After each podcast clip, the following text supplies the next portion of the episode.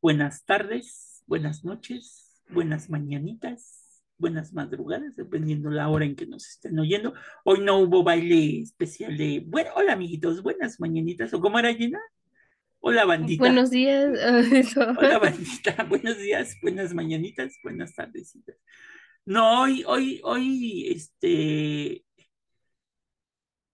hoy, hoy la, la idea es platicar. Gina, ¿alguna vez jugaste tú a la gallina ciega? No, ¿Nunca jugaste a la gallina? Oye, Gina, ¿qué infancia tuviste? Bueno, pues yo jugaba esto, pues no sé, no, la gallina bueno, la nunca. gallina ciega, para los que no sepan, ahorita vamos a hablar de un cuadro que se llama La gallina ciega. El título es La verdadera gallina ciega. Este, la gallina ciega, es, fíjate, es un juego español que llegó a México, en donde se hacía una rueda. Ajá. Entonces, el, el que le tocaba el castigo, digámoslo así, era la gallina, y se le vendaban los ojos. ¿Cuál era el objetivo de la gallina ciega? Pues como estaba ciega, tenía que agarrar a sus polluelos, entonces al primero que agarraba, pues le tocaba el castigo de ser la gallina ciega y así sucesivamente. Pues Se supone que no te podías mover del círculo, tenías que estar en círculo, pero pues muchos hacíamos trampa y nos íbamos moviendo cuando nos iba a agarrar este, la gallina. Mm, no, no. De hecho, o, sea, sí he escuchado de la gallina ciega, pero nunca me tocó jugarlo. Bueno, pues esto viene de un cuadro de Francisco de Goya que está en el Museo del Prado, que se llama un cuadro de 1788 que te llama La gallina ciega. ¿Por qué le pusimos la verdadera gallina ciega? Porque en este cuadro, taca, tacán, se alcanzan a ver en el cuadro definitivo unos ojos fantasmas, que no son fantasmas, ahorita van a ver, que aparecen ahí, ¿no? Eh, el cuadro es un cuadro de cinco parejas, varios, como dirían los españoles de España, varios majos y varias majas. No, pues solo hay españoles que son de España. Bueno, no puede haber en el mundo, pero bueno. O sea, sí, pero todos parten de España. ¿Qué son los majos y las majas? Gina? No, bueno, los criollos que nacieron en América. Ah, Ah, no. esa no te la sabías. O sea, eso- esos ya no existen. Ya no existen, pero bueno, existieron alguna vez. ¿Qué, qué son en el idioma castellano los majos y las majas? Majos y majas. ah, es un adjetivo calificativo que emplean los españoles para referirse a una persona con apariencia física bonita, o sea, que es Ajá. agradable a la vista. Majo es para hombre, ¿Estás bien maja es para estás bien una mujer. Mm. Exactamente. O sea, es, es para decirte bonita de otra forma más. Por eso hay un cuadro de Goya que también se llama La maja desnuda. Ey. Uy.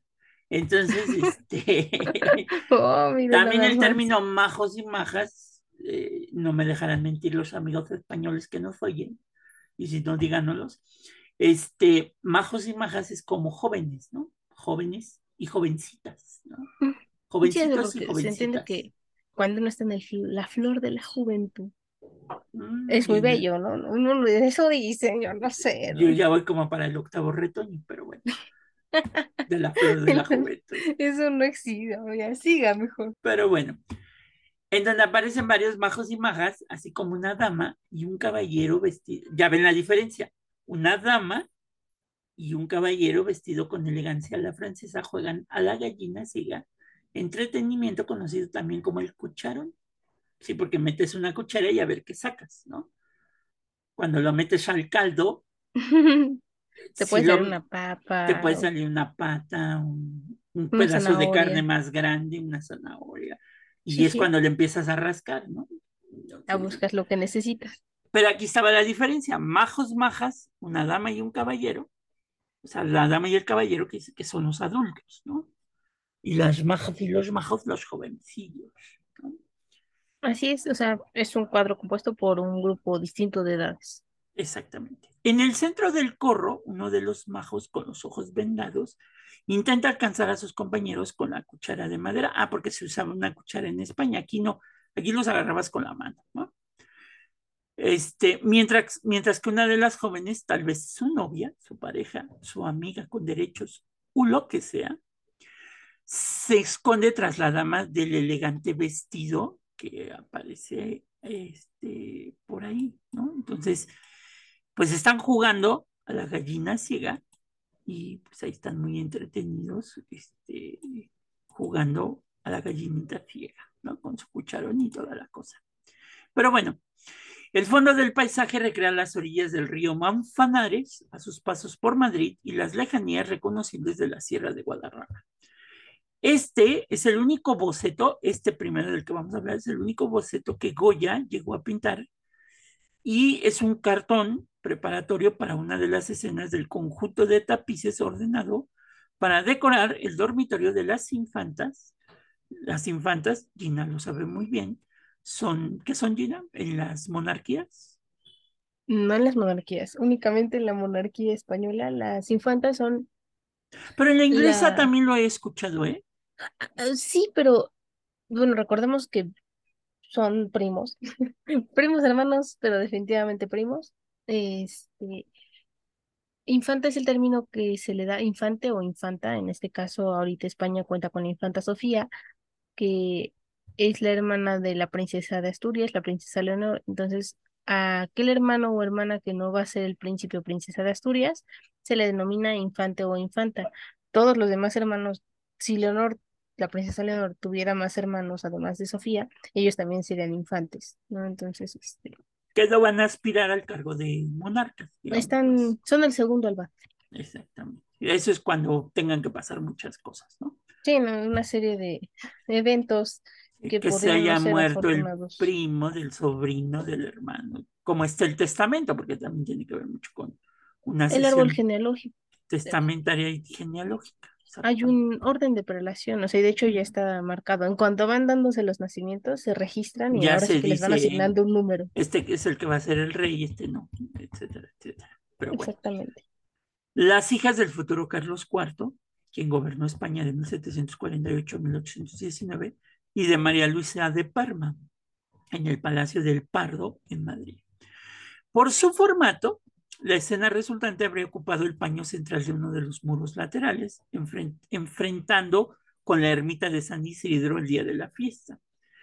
Goya recibió el encargo en 1787, pero la muerte de Carlos III en diciembre del año siguiente, interrumpió este proyecto ya que su sucesor, Carlos IV, prefirió acudir a otros sitios reales como el Palacio de la Granja, el Palacio de Aranjuez y el Escorial. Se conocen para este conjunto cinco bocetos, tres en el Museo del Prado y el cartón de la gallina ciega.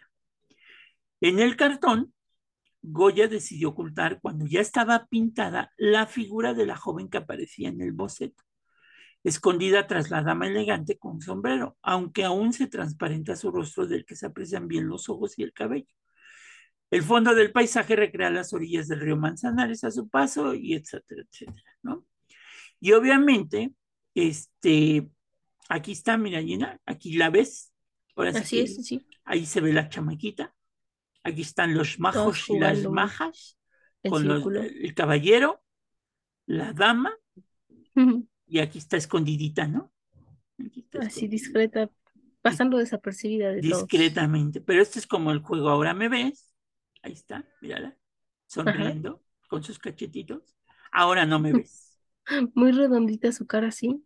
¿Y aquí no está? No. Oh, qué miedo. ¿Qué fue? Pero sí está. Mira, Ahora aquí, se le ven sus, aquí se le ven sus ojitos y el cabellito. ¿Sí? qué extraño. Sí, o sea, la vemos, pero. Aquí se le ve su ojito, mira, aquí está su ojito, aquí está su Ahí el otro. Y el cabellito rizado, ¿no? La nariz. Ajá. Una nariz de bolita. Esto se le llama una técnica que el, que Goya tenía, que era el arrepentimiento. O sea, se arrepintió de pintar al personaje detrás de la dama, porque a lo mejor en ese momento dijo, no, pues como que ya no me gustó ahí, y pues pelas, pero como ya había hecho la pintura, pues obviamente... Corrector. Exactamente, queda marcado.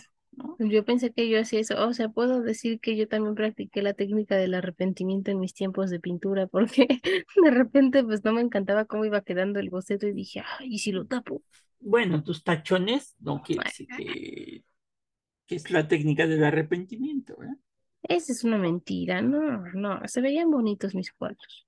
Pero bueno, bueno, te voy a hacer el viejo chiste, pero no se oye muy pelado para este Ya, ya, podcast. l- me imaginé cuál. El del arte, Abstengámonos, el del. Entonces, este, Oh, sí, le digo que es una cosa bárbara. Pues lo ven muy tranquilo y todo, lo escuchan muy tranquilo y todo, pero se nos pues, aloca de es repente el que como, como dijo la gran pitonisa Celia Cruz, la vida es un carnaval. Hay que reír, hay que gozar, que la vida la es vida es un carnaval. Ahí está. Bueno, entonces si ustedes les dicen por ahí, ay, en esta pintura de Goya la gallina ciega hay un fantasma, pues no, Es el ya ángel de la guarda de la dama. es, es- no, es el arrepentimiento de Goya que ya no le gustó el personaje ahí, o que no sabemos por qué razón se arrepintió y la borró de la pintura, pero pues como ya estaba el boceto, pues dijo, pues ya no se puede, se puede eliminar al 100%, ¿no?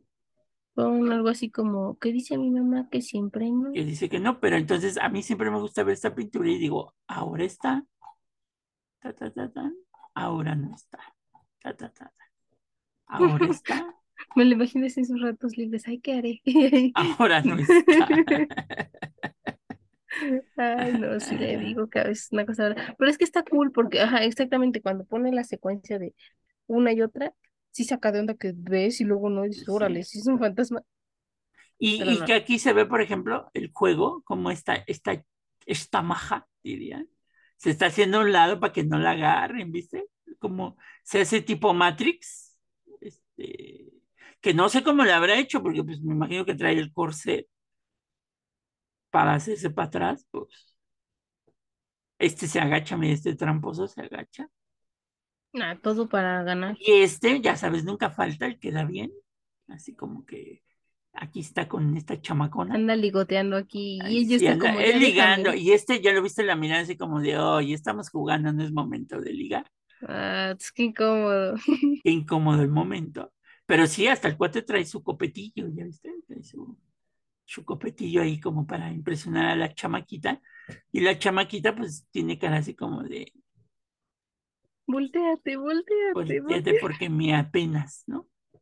Ya aléjate. Sí, o sea, como que ella no, no está correspondiendo. Exactamente. Pero bueno. Entonces, esta pintura, si andan por allá por las Españas, la pueden ver en el Museo del Prado.